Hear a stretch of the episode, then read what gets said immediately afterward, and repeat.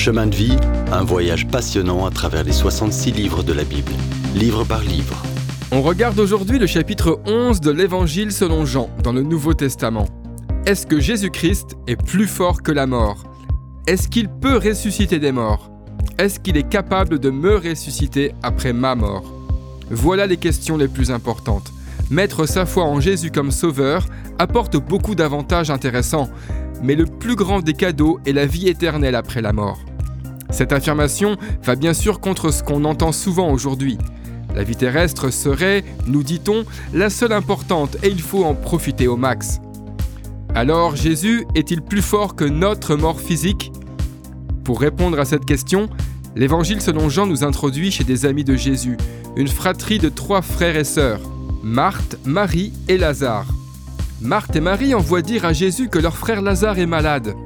Curieusement, Jésus décide d'attendre avant de se rendre à Béthanie, là où ils habitent, et Lazare finit par mourir. Mais Jésus dit que Lazare est mort pour qu'il le ressuscite. Pour le croyant, la mort implique une séparation.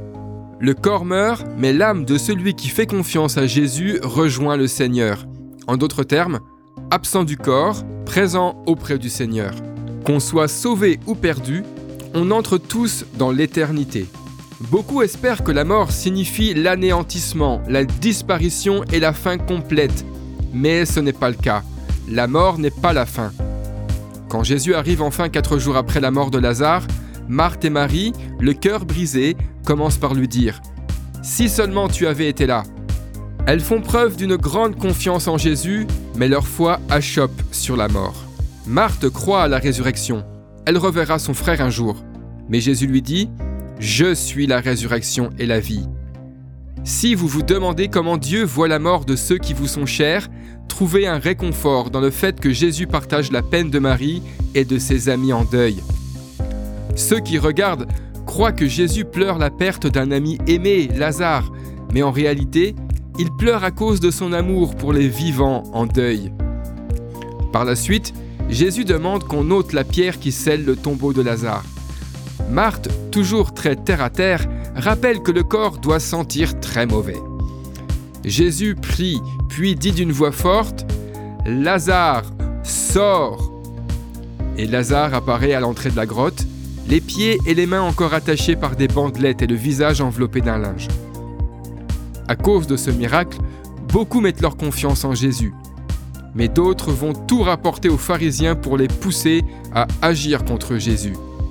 C'est pour cette raison que ce miracle est la dernière action publique de Jésus avant sa mort. Les chiens enragés, remplis de haine, sont sur la piste de Jésus. Jean chapitre 11, versets 53 à 57 marque le début de la fin. À partir de ce moment-là, les pharisiens complotent pour faire mourir Jésus. Ils craignent que ces nombreux miracles déclenchent une révolution. La peur les empêche de croire. Et c'est ce qui fait que beaucoup fuient Jésus encore aujourd'hui. La démonstration du pouvoir de Jésus sur la mort est le point de rupture. Dans le prochain épisode, on suivra Jésus pendant les derniers jours avant la croix. Si vous avez aimé cette rubrique et si vous voulez en entendre plus, allez sur le site ttb.twr.org ou téléchargez l'application. Retrouvez-nous aussi sur chemindevie.info. Vous voulez nous dire comment Dieu change votre vie par sa parole? Envoyez-nous un message sur WhatsApp au 07 81 46 39 39. À bientôt